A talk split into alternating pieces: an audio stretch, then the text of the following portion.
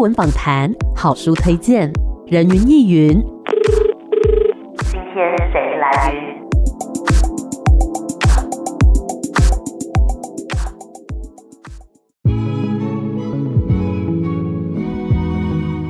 人云亦云。今天我来云，今天呢，人云艺云的节目一样是在空中为大家带来了三位的来宾哦。那么这一次呢，哇，要跟大家介绍这个作品，我觉得真的非常的特别，是用肢体来讲故事，用肢体呢来表现情感的。今天很开心可以邀请到的是零四七一特技肢体剧场的三位成员，分别是郑学、奕晴还有碰气，三位好。你好，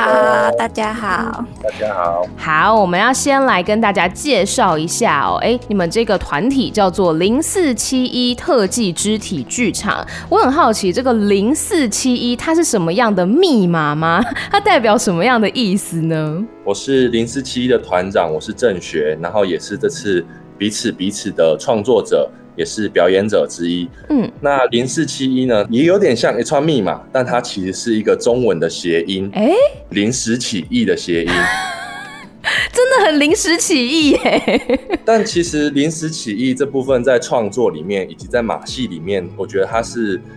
很贴近创作的，因为所有的创作都是来自于我们的灵感的产生，嗯，对，然后那个那些灵感很有可能都是临时起意的一个灵感，哦、然后我们加以从各个面向去把它完整，然后最终才会呈现出一个我们想要对观众说的一段故事或一个感受，嗯，对，然后在马戏里面，其实我们也很尝试在运用类似游戏的方式，所以我们也有可能是从某一个小游戏、小规则开始，然后下去产生了整个作品，是这样，哦、对，然后。之所以会使用数字的零四七一，就是我们希望它不要有太多的符号，嗯，它有点像一串代码。那这个代码究竟它代表的是什么？我觉得我们也还在探索当中，希望可以逐渐的让零四七一变成是一个。有代表性的一串符号，这样子。嗯，我觉得是看似随性，但其实实际上呢是有一些寓意在里面的，也很能代表马戏这样子一个惊喜，然后给大家带来很多出其不意的感受的感觉。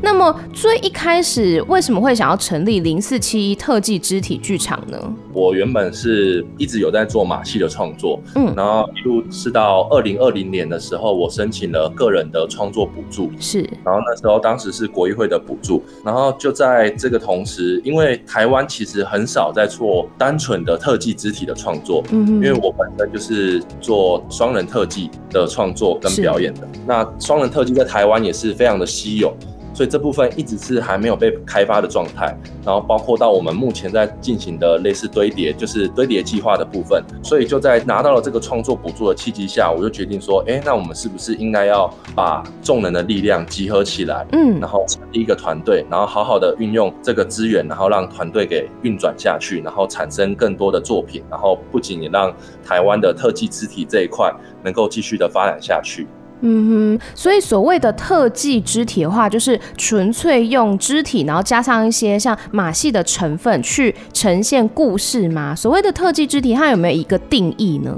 因为马戏所包含的范围其实很广，包括有大家一般看得到的丢球、道具上的使用，这些比较是偏向杂耍、juggling 的部分。是，那特技的话，就是比较偏向是以身体作为出发，哦、像是倒立，像是高空，就是比较偏向。我们俗称的 acrobatics，嗯，所以就是这部分是更多是在运用身体去作为一个技巧的展现，嗯，对，然后所以它相较于马戏底下，它其实是马戏底下的算是其中一个项目，嗯，对，嗯，因为其实国外也已经有很多团队，它是专门单纯使用特技肢体下去作为创作，嗯，那台湾比较少看到，台湾目前比较多的还是包含整个马戏的所有元素，包括杂耍，包括特技，然后包括高空项目这样子，嗯，那我们。希望可以先说，先锁定为以人体下去进行创作这样子。那刚刚有提到说，这一次要呈现的故事叫做彼此彼此，它有一个就是具体的故事脉络吗？那它呈现的时候跟传统的马戏表演又会有什么样子的差别呢？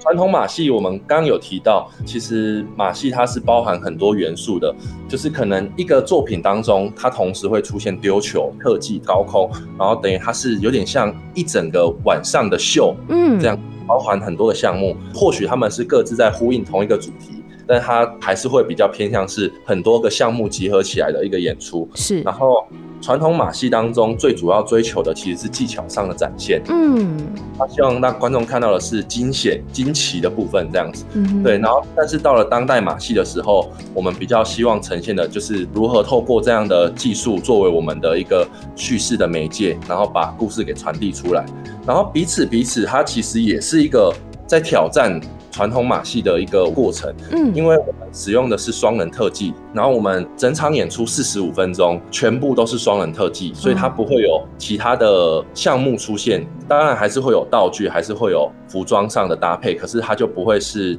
我想要玩更多的素材，然后去呈现这个演出，而是它非常限缩的使用两个人的身体去完成这样四十五分钟的作品。然后它很特别的也是双人特技，它在传统马戏当中可能追求就是力量、柔软、平衡，嗯，这部分。可是平衡的这件事情是我们特别拿出来放在彼此彼此里面的，是。因为在特技当中的平衡其实是不平衡，嗯哼。这样的讲法其实是因为我们在追求人体之间的平衡，可是，在两个人之间的关系上其实是不平衡的。哦，例如说，我必须要举着女生，然后让她达到平衡，但是在这样的压力底下，就是我是负重的一方，然后另外一方是负责呈现漂亮的肢体这样子，所以他在关系上其实是有点不平衡的。因为像彼此彼此这个词本身就很有趣了，嗯哼，在讲一个平等的关系，然后彼此也是在讲两个人，所以他可以彼此彼此这个词就可以做很多层面的探索这样子。然后整个作品主要就是在探索我们在这样子使用身体的状态下，那我们又要如何达到心灵上的平衡？就是两个人他其实并不是说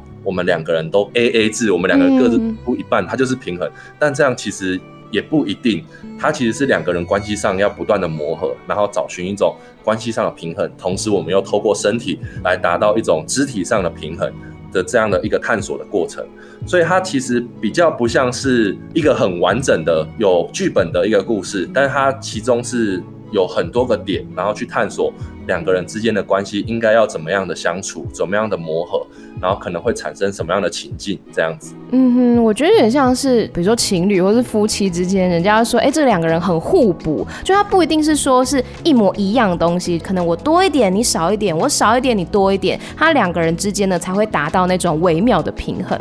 那对对对，我看到那个算是预告片嘛，里面我有看到说，整个场景只有一个桌子，两个椅子，这代表什么意涵？我们请疫情来讲一下好不好？其实我也先跟大家稍微介绍一下我这一次。担任的角色好了。嗯，过往呢，我是以一个动作设计的角色在跟零四七一合作，是，然后所以我们现在是一个合作的关系。那我自己在外面作为一个独立的创作者的话，我自己的习得背景是舞蹈背景的，所以在跟他们工作的过程中，其实有蛮多新的视野被打开来。嗯嗯，然后对我来说，这个作品啊，算是也是发展蛮久的作品了。然后从一桌二椅的这个象征里面，它其实可以代表很多事情，是，但是它都不会离开一个氛围，那就是来自于日常跟非日常的过渡，那个感觉很像是。如果我们今天在跟一个对方有 argue 的状况下，然后我们会有彼此的对弈感，或者是冷战感，然后甚至到软化，再度建起防卫，它都是有一个过程的。对，这个东西就会同时发生在我们的身体以及我们的心灵状态。嗯哼，对，所以我觉得一桌二椅它的象征，在这个作品里面就是各种的日常场景，但是同时又能够过渡到那个心理的状态。嗯哼，这样子。我先补充一下好了，就是一桌二椅，它其实这个词最早是出现在京剧里面。嗯，就传统戏曲里面，它本来就会出现一桌二椅，然后在传统戏曲里面，它的呈现的方式有点类似说一桌二椅，它就可以代表各种场景。是。可能很多场景都可以出现一桌二椅，所以他就拿这样的最简单的、最单纯的一桌二椅放在台上。可是你可以呈现很多场景的切换这样子。但是在彼此彼此里面，我们又把它转换成另外一种模式，比较类似像回忆片段的感觉。嗯哼，就你在咖啡厅跟着对方讲一件事情，或者是你在餐桌上。然后两个人是什么样的情绪状态，所以它变成是另外一种情绪上的传递的一个媒介，这样子。嗯哼，对，了解。那我有看到，就是在影片当中，其实我们一般会觉得说，哦，桌子就是我们拿来放东西，椅子是拿来坐人的。但是其实在这次的表演当中，桌子可能也可以踩上去，那你甚至是可以绕着椅子转之类的。它是变成在生活当中各个场景的一个碎片，而不是说一定要正襟危坐的坐在那个椅子上，坐在桌子前前面。它都是呃不同场景的一个展现，这样子。其实这个对我来讲，其实也蛮像一些权力关系的翻转，就是在两个人的关系当中，它可以空间上可能被切割为左跟右，或者是上跟下，然后又搭配着以他们的双人特技肢体为一个呈现的基础的时候，其实就可以看得到他们两个人是怎么样的在彼此拉扯，然后就是透过这个桌子的各种面向。了解，我们先稍微休息一下，待会再继续回到人云亦云。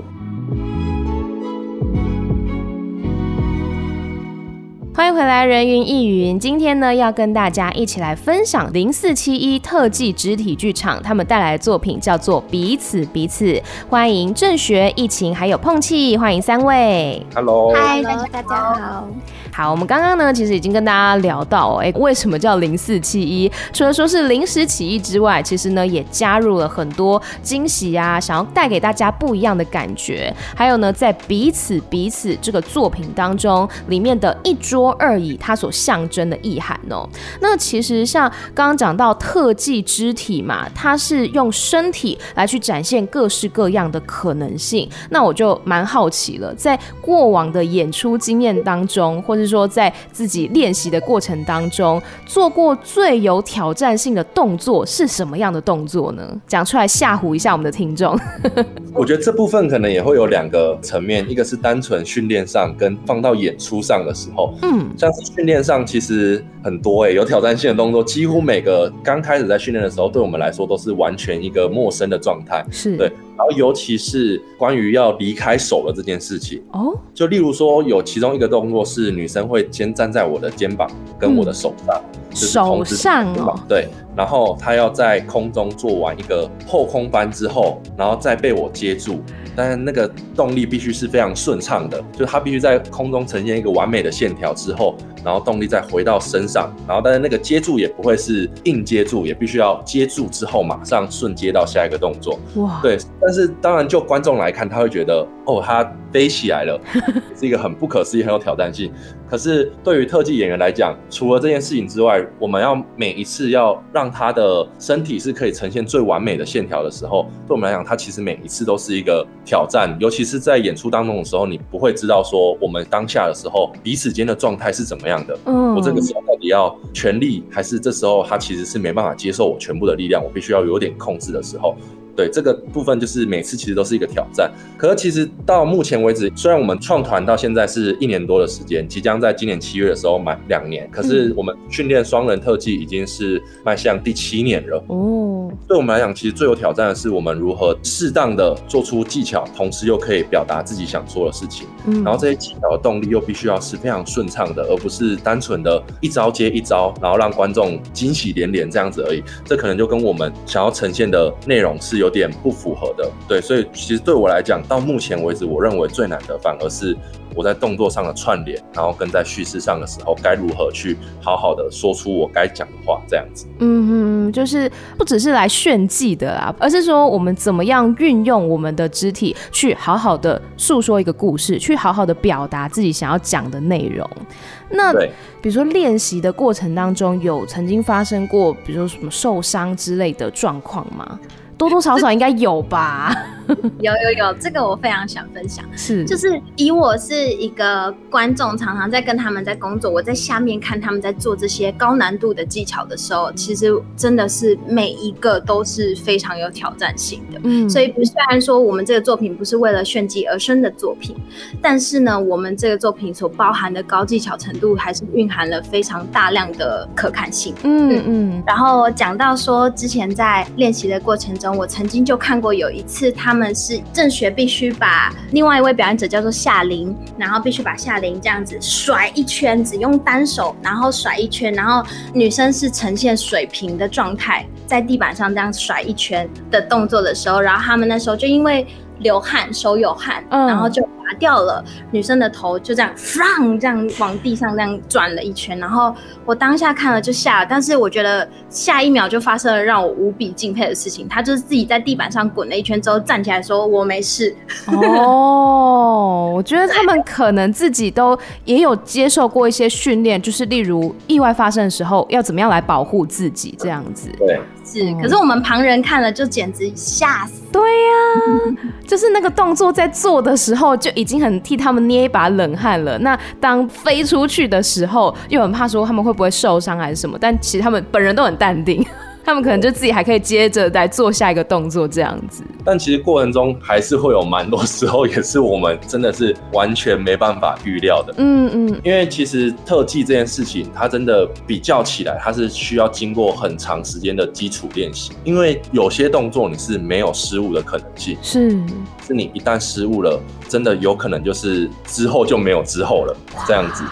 对，所以我们必须要经过非常有阶段性的训练之后，才有办法达到这样的状态。嗯。然后像疫情看到那个状况，可能就是我们其实也已经发生过了，所以我们大概知道会出现什么事情。可有的时候真的是我们无法掌握的时候，我们自己也会突然间傻掉，不知道该怎么办。但我们就只能尽可能的把它挽救到一个至少不会出大问题的状态。嗯，这样。那像刚刚有提到嘛，就是那一次是因为比如说流汗，然后导致说这样飞出去。那你们在上场之前会做什么样子的准备吗？就例如说让自己手不要那么滑之类的，有没有一些道具可以来好好保护自己？我觉得这个非常的困难哦，因为双人特技它有一部分是需要哦，我没有汗的时候具有摩擦力，我这样会比较好做。但另外一部分又是我不能太有摩擦力，因为它必须在我身上滚动。所以它必须要是很流畅的在我身上这样子来回，所以基本上我们就只能知道自己当下的情况，然后随机做出选择。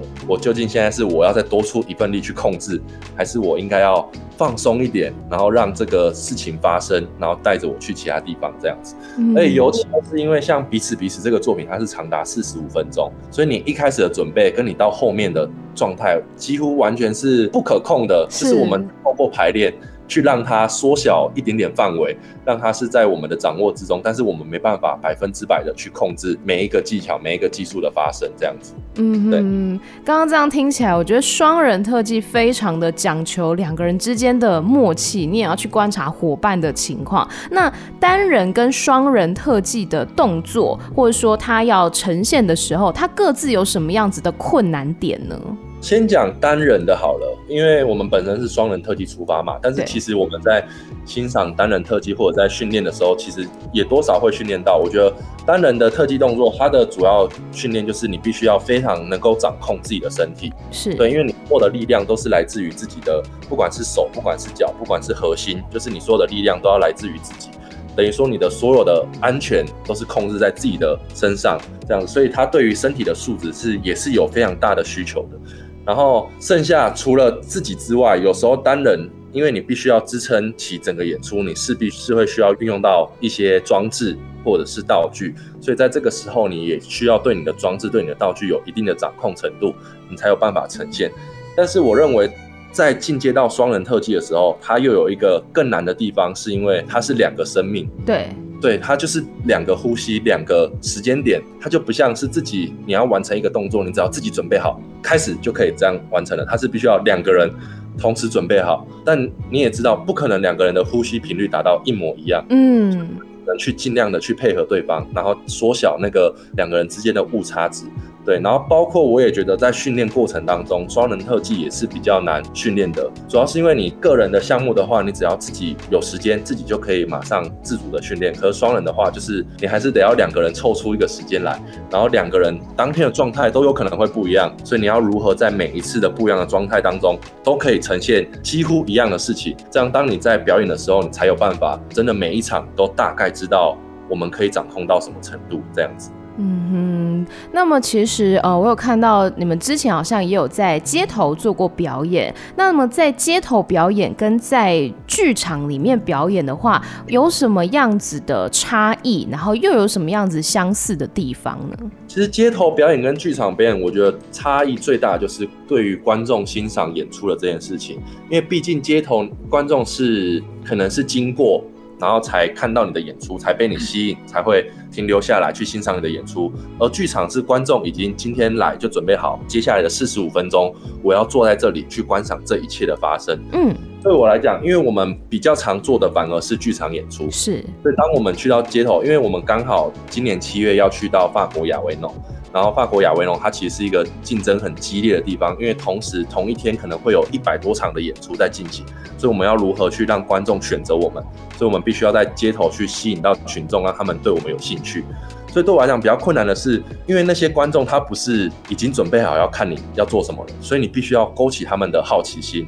然后让他们来对你有兴趣，然后进而才会想要去停留下来欣赏你的作品这样子。对，这个跟剧场比较起来是差异蛮大的，可剧场它的特色，我又觉得是比较吸引我的，因为剧场它包括空间上，然后包括整个氛围上，因为大家已经静下来了，他可以愿意听你慢慢的去诉说你想要说什么，因为他那个时间点，他有点类似像我已经被绑在那里了，所以你说什么我好像都只能停留下来看你这样子。然后加上它又有灯光、气氛上的搭配，所以整体起来它的整个体验感，我觉得会是更完整一点的。但其实两个地区的表演其实都有各自的难处。那么在就是这两个场域在动作设计上面会不一样吗？例如说会不会在外面的话会小心要打到人呐？会不会比较有局限之类的？一定还是会，因为像是在剧场当中，它的空间可能比较大，而且尤其观众是坐在观众席看着舞台，所以等于说整个舞台就是只有表演者在上面。尤其又当我们彼此彼此这个作品是只有两个人的时候，就变成说我们必须要两个人可以掌控这整个区域，这整个台，就不能让他觉得，哎呀，怎么两个人好像在台上空空的这样子？就我们必须要支撑起整个台的氛围这样子。而在街头的话，就它的场地就是非常的不利于特技，因为它。相较于剧场当中，它的地板是木质地板，对，所以它还是有一点点的缓冲。可是，在街头，它可能就是水泥地，可能就是柏油路，所以对我们来讲是非常不安全的。可是，我们也就只能运用自己本身身体的熟悉，然后尽量去化解掉那个不安全，然后加上动作上的选择，然后而且因为街头的时候，观众又是比较聚焦的，因为他可能是围绕着一整圈在看你，所以他各个四面八方他都可以选择，他都可以有观看你的视角。在这个时候，我们对于动作上的选择也比较重要，就是我们该如何让一个动作是四个地方看的人，或者是其他角度看的人都可以有不一样的体验。对，因为对我来说，剧场真的就比较像一个放大镜，然后它利用灯光的运用，其实可以带领着观众的视野是看到更细节的部分。所以在动作的设计上啊，我觉得我们就会在作品当中尽量的去呈现我们如何用肢体说故事。的这些细节，然后在街头上的话，我觉得的确像郑学刚刚说的，就是它是一个开放的空间，嗯，所以呢，如果能够激起路人来来去去的好奇心，它是首要的任务，这样子，所以才能够邀请他关注我们这个团队，然后进而有机会进到剧场观看这个作品的完整度，这样子。嗯哼，了解。那其实刚刚听下来，我就会觉得说，哎，特技肢体演出感觉是一个非常有趣的演出形式。然后呢，应该会吸引到很多人。那我就好奇说，目前特技肢体演出在台湾的这个风气是怎么样的？在推广上面有没有什么样子的助力，或是有什么样子的困难呢？我觉得这个问题有点深，嗯，因为它有一部分会讲到关于马戏、关于特技的脉络。是我先讲在推广上的助力与困难。其实助力的话，最直接就是因为我们是特技，然后我们有高技巧的呈现，所以对于一般观众来讲，它是更可以有一个。个，观看的点，就算今天你真的对于作品很不熟悉，但是至少你有技巧可以看到，你可以去体验看看那些技巧带给你什么样的感受。可它的困难，也就是其实特技肢体在台湾发展的时间很短，嗯，这部分就是要讲到脉络的部分，因为在国外它的特技肢体发展的很蓬勃的原因，是因为国外有特技体操的诞生，就是他们有团体体操，他们有特技体操，所以他们在双人特技、在团体特技上，他们有更多的师资是来自于运动这部分。是，因为体操还是很讲求规则、很讲求力学，所以他在这部分他可以直接的去注入到表演上面，就是他可能这些表演者有些可能是真的是从体操背景转过来的。那台湾的部分就是台湾其实是特技体操是比较少的，然后就导致于双人特技还有团体特技在台湾的出现也发展的比较缓慢。但目前我们团队也是一直积极的在做这样的事情，就是我们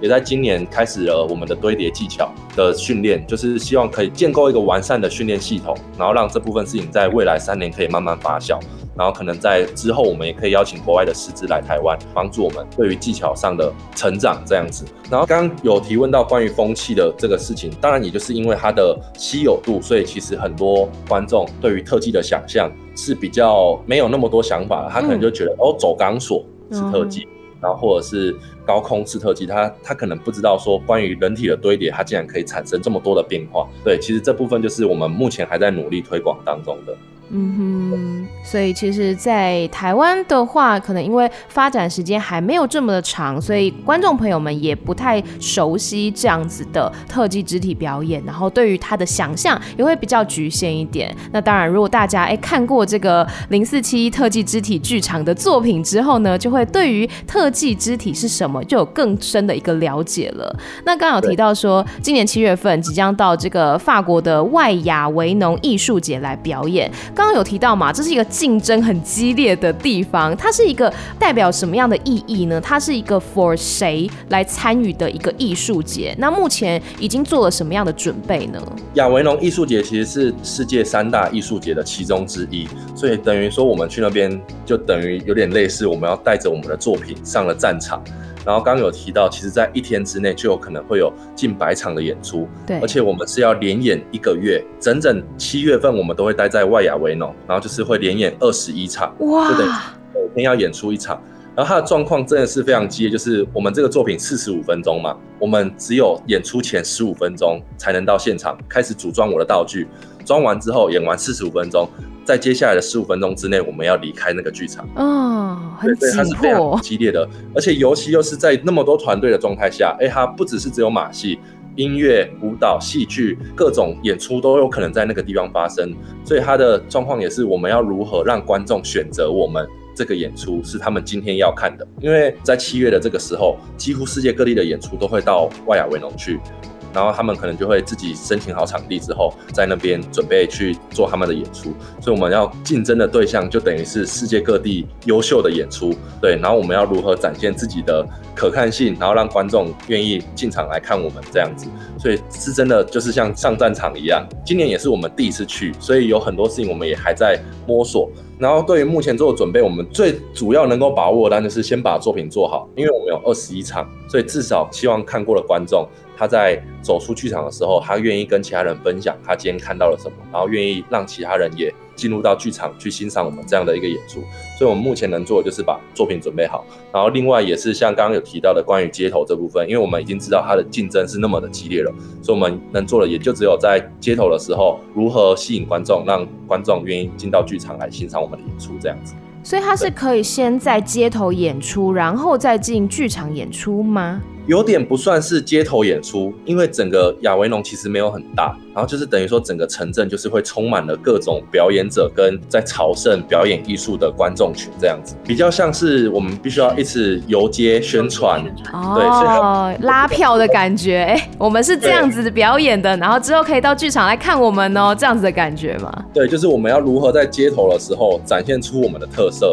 然后让观众是有兴趣的，然后才会进到剧场，所以它比较不像是我在。街头就演完一整个作品，嗯，嗯，嗯，因为当然，假设你演完一整个作品，观众就看完了，对，他可能不会再进剧场去看，而是让观众有一个了解，说，哎、欸，我们是这样子的表演形式。如果你有兴趣的话，记得到剧场来看更完整的这个作品，这样子，哇，感觉很热闹，哎，对啊。其实讲简单是这样，但是其实它后面还有很多制作层面的事情，我觉得也可以请碰气分享。他身为执行制作，他在关于亚维农这件事情，他做了哪些准备？这样子。嗯，好啊，那我来分享一下比较关于实际出国这件事。对，因为我觉得在过去想象里面，出国还蛮简单的啦，住宿机票订一订就可以飞出去了。嗯，对，尤其是欧洲国家，你欧盟、台湾随时可以入境三个月嘛。但是这一次算是疫情之后，要让一个团队出门，其实真的还蛮困难的。这第一个是航班，因为我过去有一些旅游产业的经验，那以前我们飞欧洲选项非常多，票价也很多元，转机点。